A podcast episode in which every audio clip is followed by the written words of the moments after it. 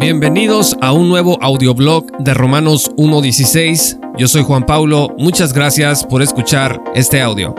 Recientemente en el estado de Baja California, México, entidad dominada por el partido en el poder, Morena, la Secretaría de Educación comunicó el denominado Protocolo de Protección a Niños, Niñas y Adolescentes, un documento de 129 páginas, que deberá aplicarse en todas las escuelas a nivel preescolar, primaria, secundaria y preparatoria. Este documento dice que los reglamentos escolares bajo ninguna circunstancia se encuentran por encima de la Constitución y los tratados internacionales en materia de derechos humanos. Pero, ¿de qué quieren proteger a los niños los que proponen este nuevo protocolo? Se supone que de toda clase de abuso y violación a sus derechos humanos. Pero, ¿qué propone este protocolo? Entre otras cosas, lo siguiente. Dice que los reglamentos escolares de aquí en adelante no deberán prohibir casos como los siguientes. No deberán prohibir cualquier tipo de corte,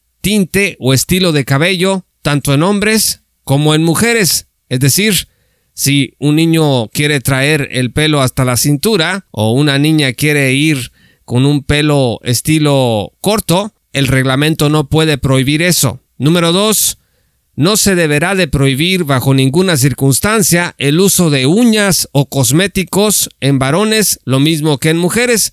Si un niño o un adolescente quieren ir pintados de sus labios, con uñas postizas, rímel, etcétera, pues el reglamento escolar no les va a poder prohibir eso. Un tercer ejemplo es que no se deberá de prohibir en ningún caso el uso de uniforme, según dice el documento, la identidad autopercibida del alumno. Es decir, un varón puede llevar uniforme de mujer y una mujer puede llevar uniforme de hombre. O para decirlo de manera más clara, un niño puede ir vestido de niña y una niña puede ir vestido de niño.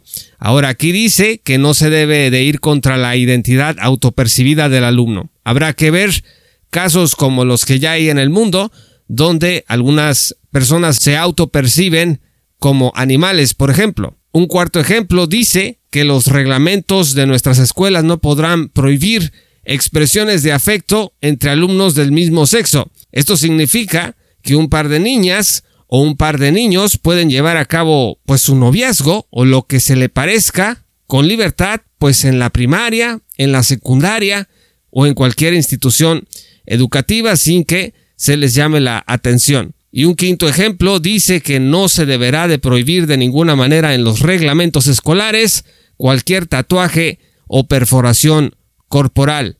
Estos son solo algunos de los ejemplos. Hasta hace poco las instituciones educativas habían servido como agentes de formación de acuerdo con los estándares científicos que ofrecía la biología.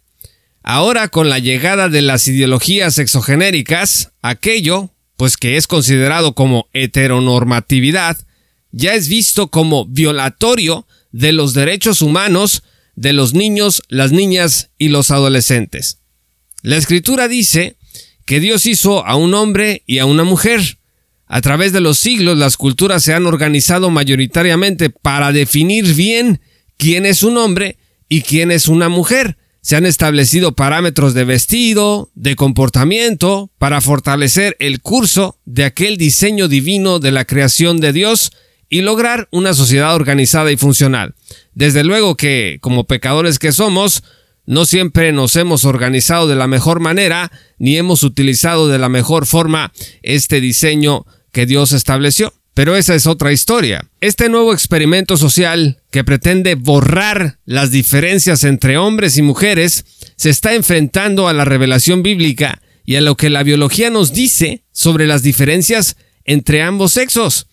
Las escuelas dejarán de ser estos agentes que fortalecen la educación que las familias le dan a sus hijos en casa y van a apuntalar la agenda internacional que busca convencer a nuestros niños que es perfectamente normal vestirse, actuar y ser con total independencia de las características físicas y biológicas con que Dios los ha creado. En realidad, esto no es propiamente un escándalo. El sistema del mundo no opera bajo el gobierno y el estándar revelado por Dios. Cristo no reina aún en el trono de David y los enemigos del Señor continúan ejerciendo su influencia en nuestra sociedad. ¿Qué debemos de hacer? No dejar de educar a nuestros hijos en primer lugar.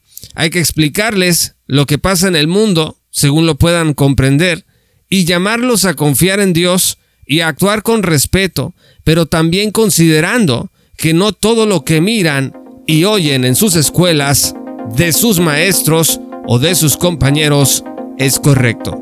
Ellos sabrán escucharnos si es que somos padres que procuramos acompañarlos con amor y paciencia. Yo soy Juan Pablo de Romanos 1.16. Gracias por escuchar este audioblog. Visítanos en www.jpaulomartinez.com. Dios los bendiga hasta que volvamos a encontrarnos.